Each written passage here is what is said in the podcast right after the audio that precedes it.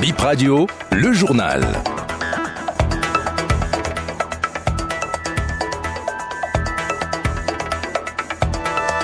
Bip Info 9h, nous sommes aujourd'hui jeudi 29 juin 2023. Mesdames et messieurs, bonjour et bienvenue. Dans les titres de votre journal, après l'annonce sur les réseaux sociaux, vous ne l'avez peut-être pas remarqué depuis le 25 juin. Maintenant, c'est fait. Le boulevard de la Marina est fermé à la circulation depuis cette nuit. Le plan de circulation à Cotonou modifié en prélude aux préparatifs de la fête nationale. Sept personnes condamnées et cinq relaxées au bénéfice du doute dans l'affaire corruption passive dans le privé à l'aéroport de Cotonou. Le chef d'escale de Turkish Airlines a écopé de deux ans de prison dont un ferme. La rentrée scolaire prochaine démarre le 18 septembre 2023. Le calendrier de l'année scolaire 2023-2024 est déjà disponible depuis hier à travers un arrêté interministériel. On démarre sur la route. L'annonce a circulé sur les réseaux sociaux pendant des jours. Vous ne l'avez peut-être pas remarqué sur le terrain automatiquement depuis le 25 juin. Maintenant, c'est fait. Le boulevard de la Marina fermé à la circulation depuis cette nuit. Le plan de circulation à Cotonou modifié en prélude aux préparatifs de la fête nationale. Le 1er août, des chicanes sont donc posées au niveau du port autonome de Cotonou, au niveau du carrefour du port autonome de Cotonou. Lorsque vous venez de Ganhi, par exemple, la déviation, c'est le carrefour Soneb. La circulation est donc euh, perturbée ainsi pour quelques semaines.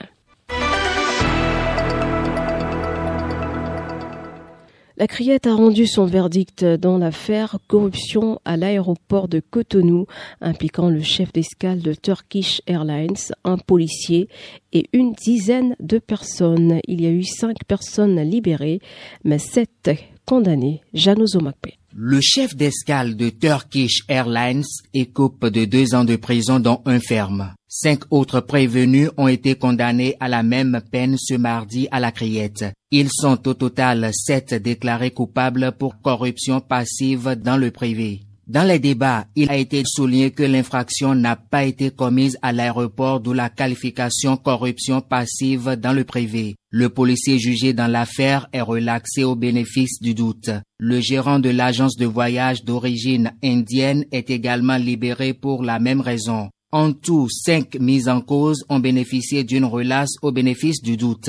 L'affaire remonte au 8 avril 2023 où 13 personnes ont été écoutées dans ce dossier qui a conduit 11 personnes en détention provisoire. Deux ans de prison avec sursis et une amende de 21 millions requis contre un jeune de 35 ans poursuivi pour abus de confiance dans une affaire de livraison de noix de cajou. L'accusé était l'intermédiaire entre une société de la place et ses clients dans la transaction. Il a comparu devant le tribunal de Cotonou. Le préjudice est évalué à 51 millions de francs CFA. À la barre, ce mardi 27 juin, le présumé escroc a plaidé non coupable. C'est l'une des clientes qui n'a pas fini de solder après livraison des noix. Cette cliente doit encore 12 millions à la société, s'est-il justifié. L'accusé a ajouté qu'une somme de 18 millions a été déjà versée à la dite société en présentant les pièces justificatives au juge. La victime absente au procès s'est faite représenter par son avocat qui réclame 21 millions. Le juge a renvoyé le dossier au 27 juillet pour des enquêtes plus approfondies. Direction du département du Zou un vitrier de 39 ans se serait volontairement jeté dans une citerne de 10 mètres de profondeur. Son corps a été repêché par les sapeurs-pompiers hier mercredi. Ça s'est passé dans la commune de Boycon. Les vacances scolaires commencent vendredi 30 juin, donc demain, et le calendrier pour la prochaine année scolaire a été rendu public hier. La rentrée 2023-2024 est fixée au 18 septembre. La pré-rentrée, elle, aura lieu une semaine avant. Le premier trimestre s'étend de la période du 18 septembre au 20 décembre 2023. Deuxième trimestre euh, du 4 janvier au 27 mars 2024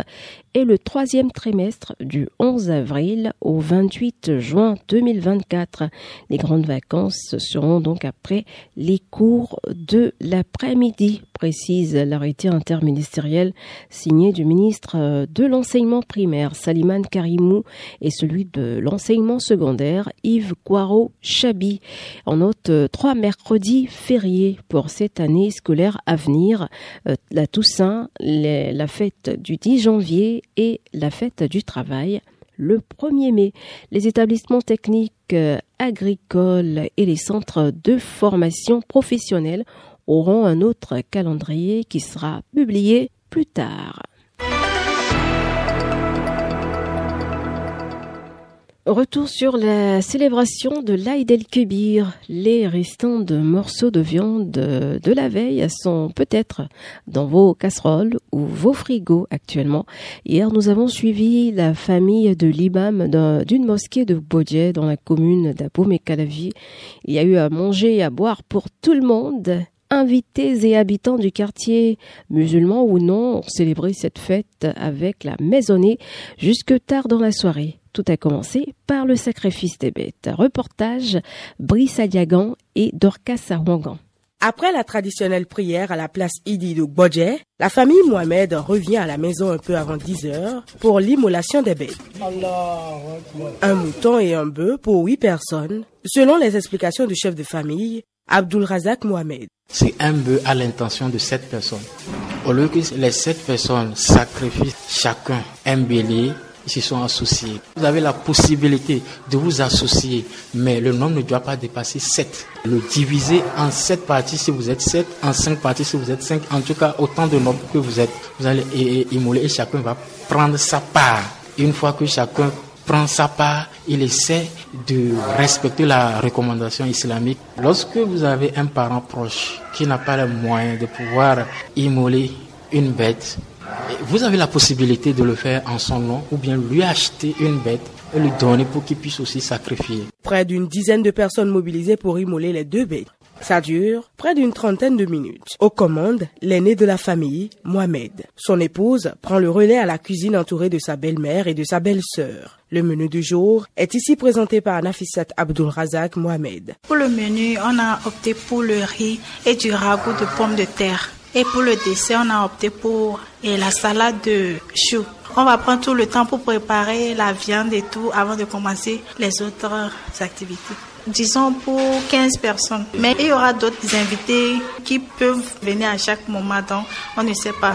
Mais pour le moment, on fait le repas de 15 personnes. Quasiment tout le quartier a eu sa part de viande et pour les plats qui ont été cuisinés, la dégustation a commencé dans l'après-midi de ce mercredi et se poursuit jusqu'au samedi selon le chef de famille. En bref, pour finir la suite de l'étude du recours contre la désignation du professeur Dandy Nyamou à la Cour constitutionnelle devant la haute juridiction ce matin, l'institution se penche aussi sur d'autres dossiers, entre autres le recours contre la désignation des députés devant siéger dans les parlements régionaux et institutions nationales. On a aussi sur la liste la désignation, le recours contre la désignation des députés devant siéger au sein de la commission béninoise des droits de l'homme.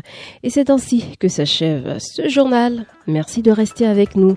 La suite, l'invité, dans une poignée de secondes.